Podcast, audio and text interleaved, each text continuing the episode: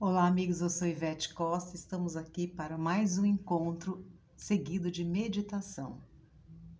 E hoje nós vamos falar de quando nos colocamos no papel de vítima e mártir. Fazer-se de vítima ou de mártir são dois maus perigosos jogos que o nosso ego pode fazer. Ambos são jogos que podem destruir nossa vida, a não ser que simplesmente nos recusamos a entrar nesses jogos. As vítimas, ou quando estamos neste papel de vítima, criamos trauma após trauma, porque nos sentimos e acreditamos que, deve, que deveríamos ter tido pais mais amorosos, uma vida mais fácil, uma irmã mais nova, um irmão que não tivesse nascido, outro que tivesse nascido, que nós tivéssemos casado, que estaria tudo bem se a nossa vida fosse diferente, fosse assim ou fosse assado. Quando estamos nessa frequência de vítima ou de mártir, procuramos motivos para nos sentirmos vítimas e mártires. A má notícia é que todo mundo se faz de vítima de vez em quando. Não estamos falando aqui dos traumas da nossa infância dos traumas da adolescência, dos traumas da vida adulta. Estamos falando de um olhar para a vida onde nós nos sentimos sempre vítimas. Sempre estamos buscando razões para nos sentirmos enfraquecidos. Sempre que culpamos a sorte, o destino, as circunstâncias, a hereditariedade, a nossa infância, o governo, as outras pessoas ou até mesmo Deus, por qualquer coisa que aconteça na nossa vida. Quando agimos, pensamos e sentimos dessa forma, ficamos presos à mentalidade de vítima e, portanto, abdicamos assim de parte do nosso poder. Quando nós nos sentimos vítimas e mártires, nós não conseguimos mudar nada, nem a forma como pensamos. As consequências de nos fazermos de vítimas são muitas. Nos permite evitar assumir a responsabilidade por nossa vida, punir os outros e entregarmos-nos à autoridade em vez de cuidar de nós mesmos.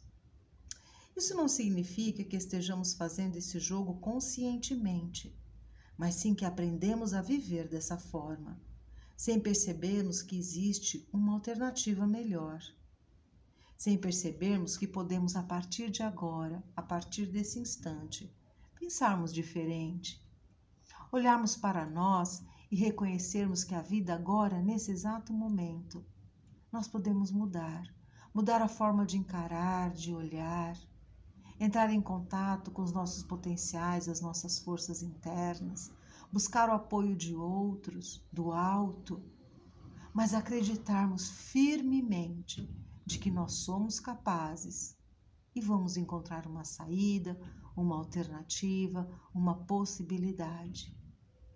Resgatar esse poder interno que muitas vezes, quando nos colocamos no papel de vítima e de mártir, com essa mentalidade, nós entregamos o nosso poder ao outro. Qual é o preço que pagamos? Em que a nossa vida poderia ser diferente se abríssemos mão de nos sentirmos vítimas e mártires, alimentando essa mentalidade. Imagine-se sofrendo uma súbita transformação em que o mártir e a vítima se aposentam. E a partir de hoje, um novo eu surge em você. Se comporta, pensa e fala de uma forma amorosa, compassiva, forte, grata, corajoso. É possível se ver assim diante das circunstâncias? É possível se ver de coluna ereta, ombros abertos, cabeça erguida? Conectado ao universo, às múltiplas forças e energias positivas do céu e da terra. Todos nós estamos aqui para o aprendizado. E é esse aprendizado que a vida nos chama. E nesse momento você pode fechar os olhos, se colocando numa posição, numa postura de meditação.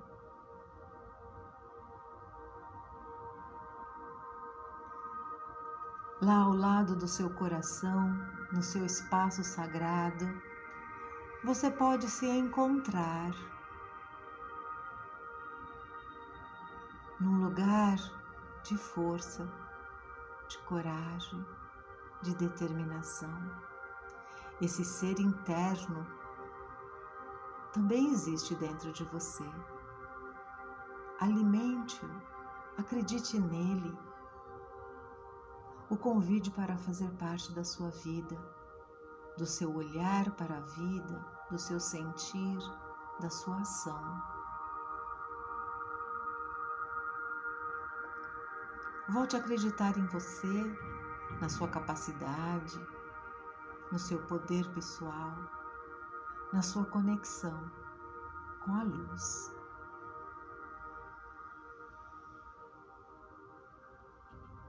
E sentindo as energias positivas desse seu espaço sagrado, vamos silenciar nos próximos minutos. E ao final da meditação, eu retorno para nos despedirmos.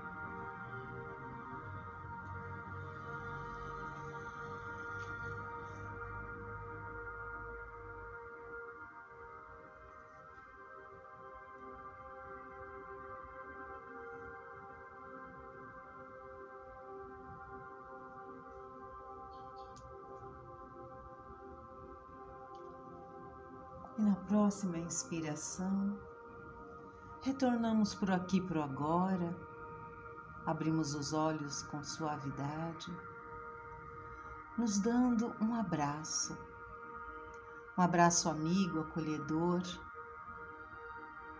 de quem se vê forte, íntegro, capaz, um aprendiz disposto a vivenciar e a viver novos rumos.